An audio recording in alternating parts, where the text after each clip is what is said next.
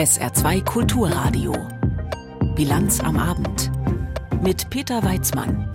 Prag am Tag danach. Nach dem Schusswaffenangriff gestern gehen die Ermittlungen heute weiter. Wir schauen gleich nach Tschechien. Außerdem ziehen wir eine Jahresbilanz zu den Flüchtlingen, die zu uns ins Saarland gekommen sind. Und wir berichten über das Sturmtief, das vor allem Norddeutschland im Griff hat. Herzlich willkommen. Nach dem blutigen Schusswaffenangriff in Prag geht die Suche nach den Motiven des Angreifers weiter. Nach Angaben der Behörden hat der 24-jährige Schütze nach der Tat mit 14 Todesopfern Suizid begangen. Der Angriff war gestern Nachmittag an der Philosophischen Fakultät der Karls-Universität im historischen Zentrum von Prag verübt worden. Vor der Universität in der Nähe der berühmten Prager Karlsbrücke wird heute nicht nur weiter ermittelt, sondern es wird auch öffentlich getrauert. Aus Prag Marianne Allweis. An mehreren Orten rund um die Karls-Universität im Stadtzentrum von Prag sind improvisierte Gedenkorte entstanden. Viele, vor allem junge Menschen, versammeln sich hier, zünden Kerzen an und legen Blumen nieder. Auch Premierminister Petr Fiala. Der Prager Oberbürgermeister Bohuslav Svoboda spricht von einem schwarzen Tag für die Hauptstadt und das ganze Land. Zusammen mit der Polizei haben wir eine Krisenhotline eingerichtet. Sie wird bis Mitternacht besetzt sein. Ursprünglich war sie nur für diesen Tag gedacht, aber der Andrang ist so groß, dass wir überlegen, das auch morgen fortzusetzen. Für morgen ist Staatstrauer angesagt. Der Prager Erzbischof wird einen Trauergottesdienst im Veitsdom auf der Prager Burg feiern. Der Amoklauf gestern war der bislang blutigste im modernen Tschechien und die erste Schießerei an einer Schule oder Hochschule. 14 Menschen sind bisher gestorben, alles tschechische Staatsbürger, Studierende und Angehörige der Karls-Uni. Der Schütze verübte Selbstmord, als sich ihm Sicherheitskräfte in dem Fakultätsgebäude näherten. Die Polizei entdeckte dort ein umfangreiches Waffenlager. Ihr schnelles Eintreffen soll noch Schlimmeres verhindert haben.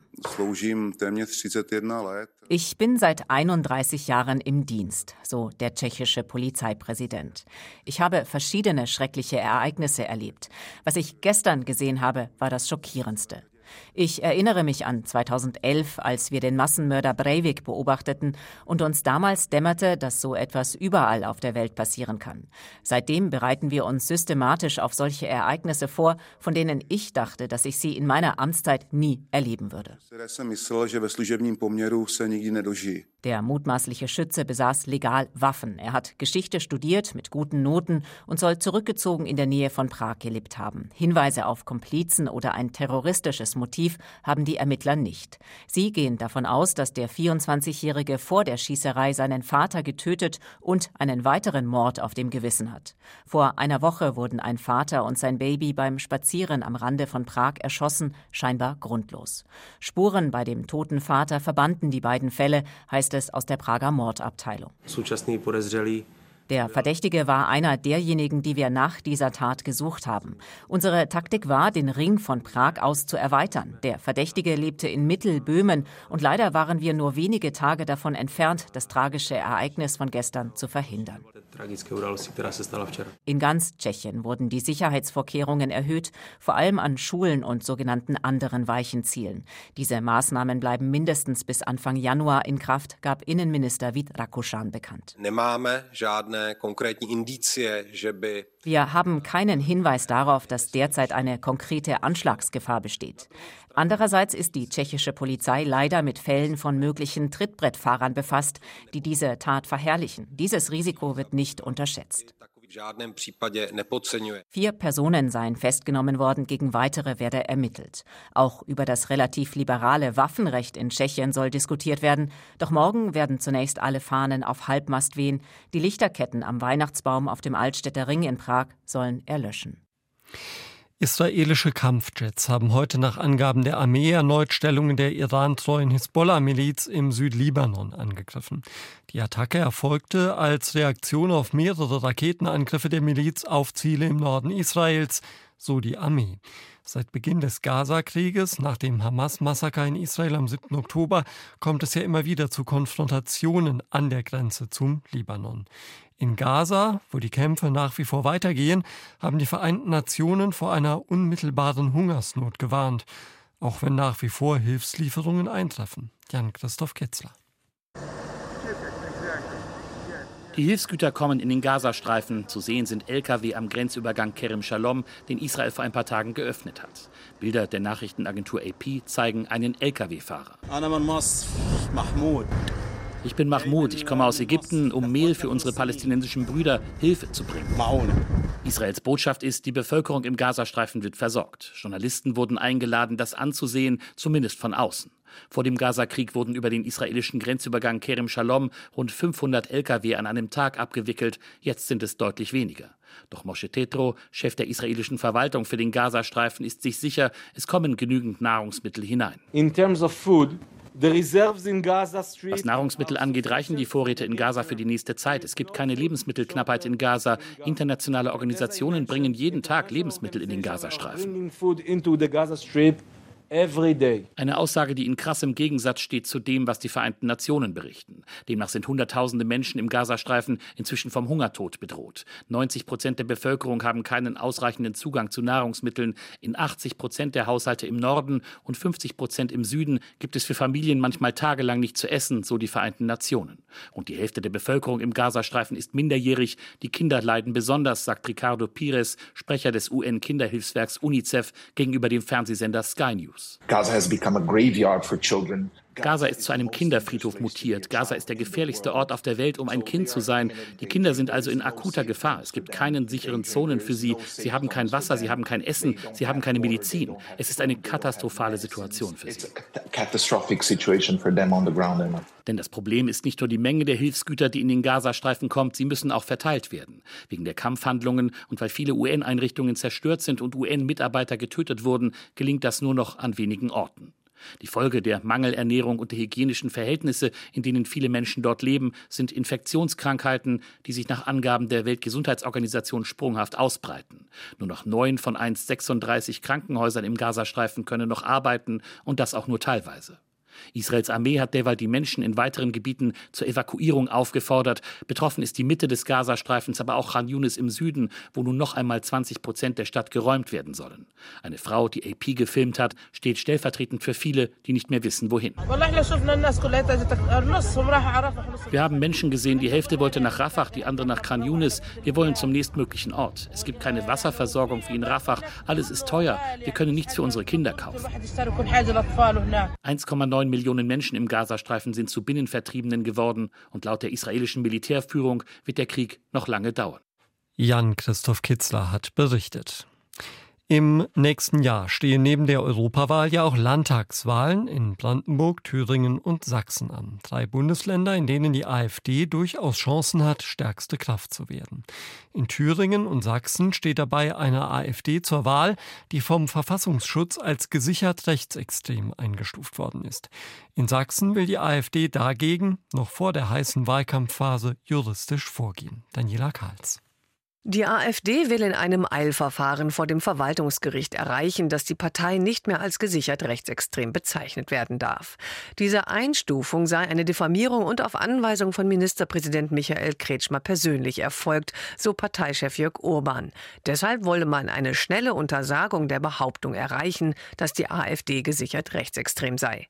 Auf welcher Grundlage der sächsische Verfassungsschutz die Einstufung Mitte Dezember vorgenommen habe, wisse man zudem nur durch die entsprechende abschließende Pressemitteilung des Verfassungsschutzes beklagt der Landesvizechef und Jurist Joachim Keiler.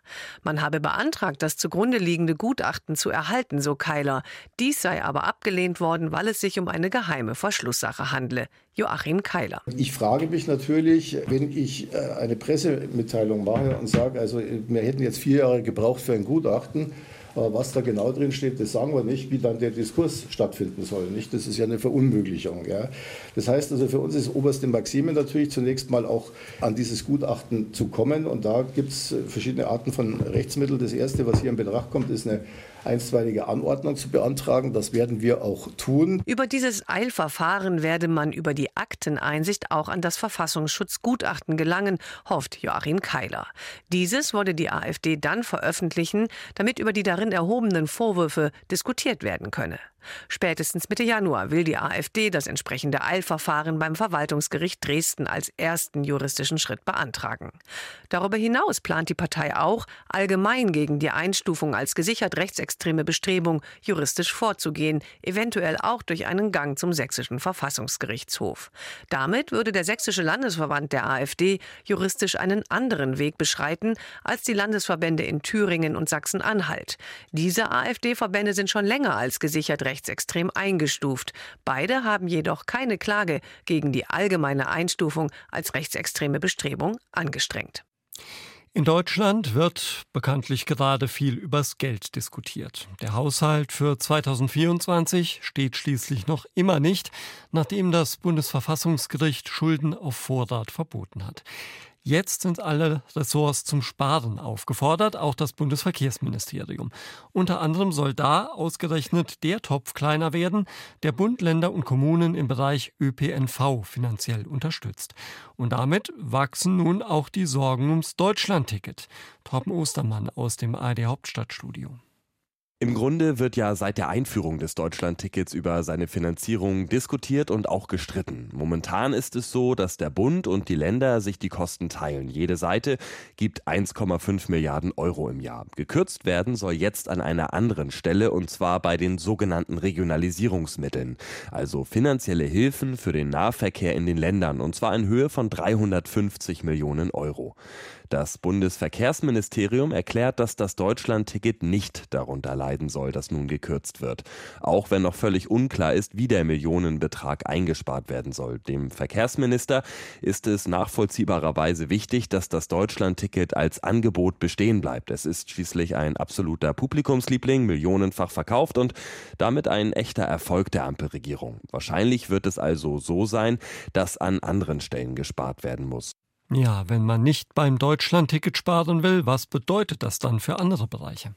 Das kann heißen, dass zum Beispiel Zuschüsse für den Ausbau von Schienen wegfallen oder für den Kauf neuer Züge. Das ist natürlich ein Problem, weil ja offensichtlich genau in diesem Bereich eher mehr als weniger investiert werden muss.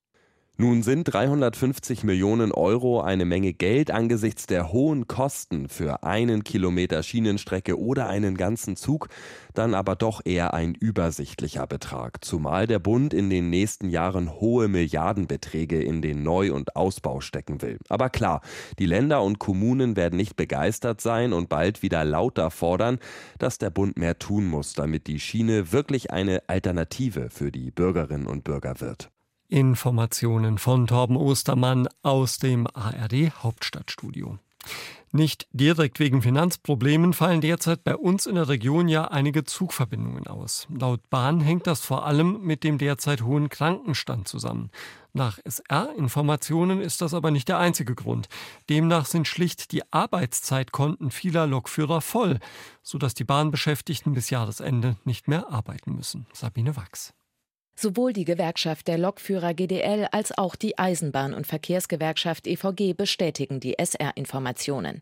Der derzeit hohe Krankenstand von 18 Prozent unter den Beschäftigten der DB Regio Mitte Süd sei nur der Tropfen gewesen, der das Fass zum Überlaufen gebracht habe, erklärte EVG-Sprecher Ralf Damde.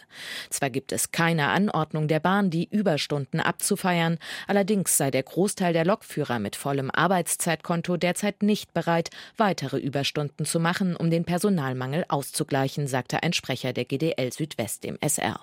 Zum Thema Zugausfälle verweist die Bahn allerdings weiter allein auf den extrem hohen Krankenstand. Noch bis mindestens Ende des Jahres fahren auf den Strecken zwischen Saarbrücken, Zweibrücken und Pirmasens und zwischen Saarbrücken und Kaiserslautern kaum Züge. Die Strecke zwischen Trier und Perl wird schon seit dem 10. Dezember nicht mehr regelmäßig bedient. Sie hören die Bilanz am Abend auf SA2 Kulturradio. Eine Flüchtlingsbilanz für das Saarland und das Sturmtief Soltan beschäftigen uns unter anderem noch bis 18 Uhr. Jetzt haben wir erstmal die Meldungen für Sie mit Katrin Auer. Die Niederlande werden 18 Kampfflugzeuge vom Typ F-16 an die Ukraine liefern. Das hat das Verteidigungsministerium in Den Haag mitgeteilt. Die Niederlande hatten bereits zugesagt, die Maschinen für das Training von ukrainischen Piloten in Rumänien zur Verfügung zu stellen. Nun wurde offiziell beschlossen, die F-16 auch zu übergeben. Russland hat unterdessen westlichen Staaten damit gedroht, deren Vermögenswerte zu beschlagnahmen. Kreml-Sprecher Peskov sprach von einer Reaktion auf die Konfiszierung russischer Vermögenswerte. Staaten, die das durchführten, werde man nicht in Ruhe lassen und die Entscheidungen juristisch anfechten. Die Palästinenserbehörde im Westjordanland bekommt von der Europäischen Union weitere 118 Millionen Euro. Das hat EU-Kommissionspräsidentin von der Leyen mitgeteilt. Mit der Finanzhilfe soll die palästinensische Autonomiebehörde unter anderem Gehälter und Pensionen für Beamte sowie Sozialhilfeleistungen für arme Familien zahlen können. Nach dem Anschlag der militant-islamistischen Hamas auf Israel Anfang Oktober hatte die EU ihre Hilfen für die Palästinenser überprüft. Belege, dass mit dem Geld indirekt Terror finanziert wird, habe es nicht gegeben. Frankreich hat seine letzten verbliebenen Soldaten aus Niger abgezogen. Das hat die Militärführung verkündet, die Niger inzwischen regiert. Frankreich war in dem Sahelstaat mit rund 1500 Soldaten vertreten, um Terrorismus zu bekämpfen. Nach dem Militärputsch Ende Juli verlangten die neuen Machthaber allerdings den Abzug der französischen Truppen. In Niger sind derzeit noch rund 120 deutsche Soldaten stationiert. Die Bundesregierung würde sie gerne dort belassen, auch weil Russland seinen Einfluss in der Region massiv ausweitet. Die Gewerkschaft Verdi hat für morgen Streiks im saarländischen Einzelhandel angekündigt. Geplant ist demnach ein Demonstrationszug ab 12 Uhr durch die Saarbrücker Innenstadt. Kundgebungen soll es vor Karstadt und auf dem Gustav-Regler-Platz geben. Zudem werden laut Verdi die Kaufland-Filialen in Hermeskeil, Dillingen, Lebach, Neunkirchen, Schmelz und Homburg bestreikt, sowie Primark in Saarbrücken und Ikea in Saarlouis. Bereits heute haben Beschäftigte im Einzelhandel in Rheinland-Pfalz ihre Arbeit niedergelegt. Die Gewerkschaft fordert im Tarifstreit unter anderem eine Erhöhung des Stundenlohns um 2,50 Euro. Eine Gruppe von Grünen-Mitgliedern hat angekündigt, die Partei zu verlassen. Grund dafür sind einer gemeinsamen Erklärung zufolge die jüngsten Entscheidungen der Bundesregierung zur Flüchtlingspolitik. Wörtlich ist die Rede von einem historischen Verrat grüner Politik an geflüchteten Menschen. Mit der Reform des europäischen Asylsystems werde das Asylrecht faktisch abgeschafft. Das sogenannte Rückführungsverbesserungsgesetz werde für viele Geflüchtete zu massiven Grundrechtsverletzungen führen. Die sechs grünen Mitglieder haben selbst Fluchterfahrungen. Sie stammen aus unterschiedlichen Landesverbänden.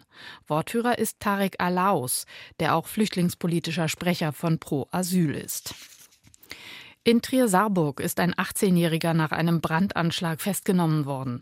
Nach Angaben der Polizei wird ihm vorgeworfen, Mitte Dezember zusammen mit weiteren Tätern Brandsätze gegen ein Wohn- und Geschäftshaus in Trier geworfen zu haben. Zeugen hatten das Feuer gelöscht, bevor es größeren Schaden anrichten konnte. Laut Polizei kam der 18-Jährige in Untersuchungshaft. Die Ermittlungen zum Tatmotiv und möglichen Mittätern dauern demnach noch an.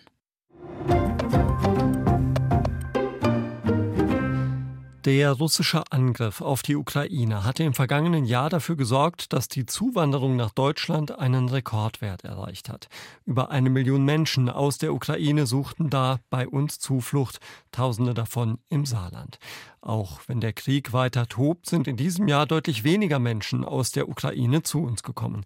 Das zeigt eine vorläufige Bilanz des Innenministeriums. Aber die Ukraine ist bei weitem nicht der einzige Krisenherd und so ist die Zahl der Geflüchteten, sprich der Asylsuchenden aus anderen Ländern gestiegen. Frau Feldmann über Zahlen und Menschen. Reinigen, stapeln, sortieren. Um Weihnachten ist hinter den Kulissen der Bäckerei Burst in Tolai besonders viel los. Seit April packt auch Adnan aus Syrien mit an. Er war unter den ersten, die Anfang des Jahres hier Asyl suchten. Ins Saarland wollte der 36-Jährige, weil bereits Kontakte und die Aussicht auf Arbeit bestanden. Ich frage meinen Freund, meine Freund arbeitet ist hier, hat gesagt, äh, Arbeiter braucht hier, ich komme. Äh, und äh, Frau Nina Bost äh, sagt mir, komm, hier beginnen arbeiten. Ich danke ihr. Laut Innenministerium haben bis Ende November diesen Jahres insgesamt 7670 Menschen im Saarland Zuflucht gesucht. Vergangenes Jahr waren es im Vergleichszeitraum noch gut 17.000. Die Zahl sank also um mehr als die Hälfte. Das lag vor allem daran, dass 2023 deutlich weniger Menschen aus der Ukraine registriert wurden als im Jahr des russischen Angriffes auf das Land. Und zwar rund 4200 und damit über 10.000 Ukrainer weniger. Doch auch wenn die Zahl der Geflüchteten im Saarland dieses Jahr insgesamt zurückgegangen ist, sieht der saarländische Städte- und Gemeindetag keine Entlastung für die Kommunen.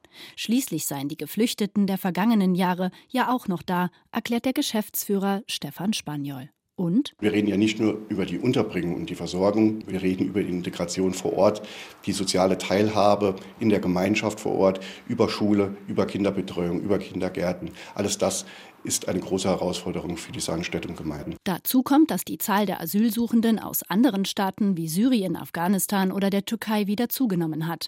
Auf rund 3500, das war etwa ein Viertel mehr als im Vergleichszeitraum 2022. Auch das Innenministerium sieht deshalb keine Entspannung, besonders was das Angebot von freiem Wohnraum angehe, der auch geeignet ist, sagt SPD-Innenminister Reinhold Jost. Wir helfen uns untereinander mit Blick auch auf entsprechende sogenannte Pufferfunktionen in Ensdorf mit dem Containerdorf, das wir jetzt noch mal für ein halbes Jahr verlängert haben, aber auch mit angemieteten Hotels. Das zeigt, das Land lässt die Kommunen hier nicht alleine.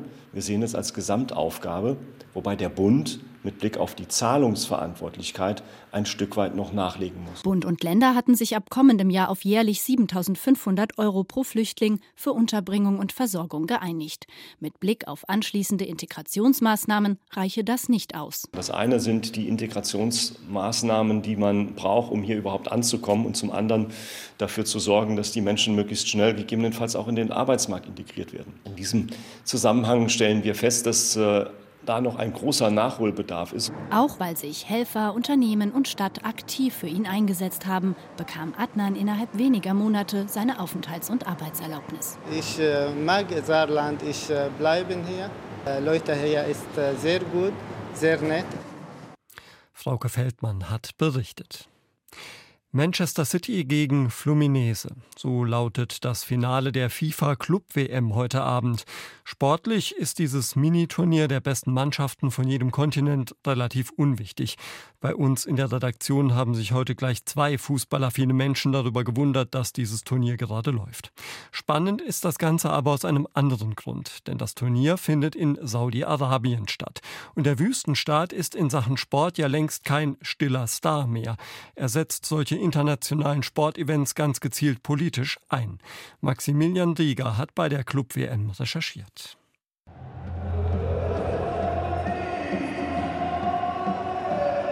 Das Halbfinale der Club WM ist die perfekt inszenierte Fußballshow oder zumindest das, was die FIFA darunter versteht. Die Teams von Manchester City aus England und Urawa Red Diamonds aus Japan marschieren zu einer Lichtershow ins Stadion bis zum Anpfiff, wo man Bässe durch die Arena in Jeddah. Auf den Rängen 40.000 Fans. Die meisten tragen die hellblauen Trikots von City und sind Fans wie Siad. Uh, Wir sehen zum ersten Mal Manchester City in Saudi-Arabien. Das ist historisch. Diese Club-WM bedeutet uns viel. Und das ist erst der Start für die WM der Nationalteams, die, so Allah will, nach Saudi-Arabien kommt. Uh, die Chancen dafür stehen sehr gut. Für die WM 2034 gibt es mit Saudi-Arabien nur einen Bewerber. Und anders als in Katar gibt es im Nachbarstaat unzählige junge Menschen, die genauso euphorisch Siad sind, wenn es um Fußball geht. Dass er jetzt ein paar der besten Teams der Welt in seiner Heimatstadt sehen kann, verdankt Siad vor allem einem Mann, Kronprinz Mohammed bin Salman. We're really thankful. We're really like wir sind sehr dankbar und wir verfolgen mit ganzer Kraft die Vision 2030. Das ist unsere Vision, nicht nur die von Kronprinz Mohammed bin Salman. Und wir werden die Vision mit ganzer Leidenschaft weiterverfolgen und erreichen.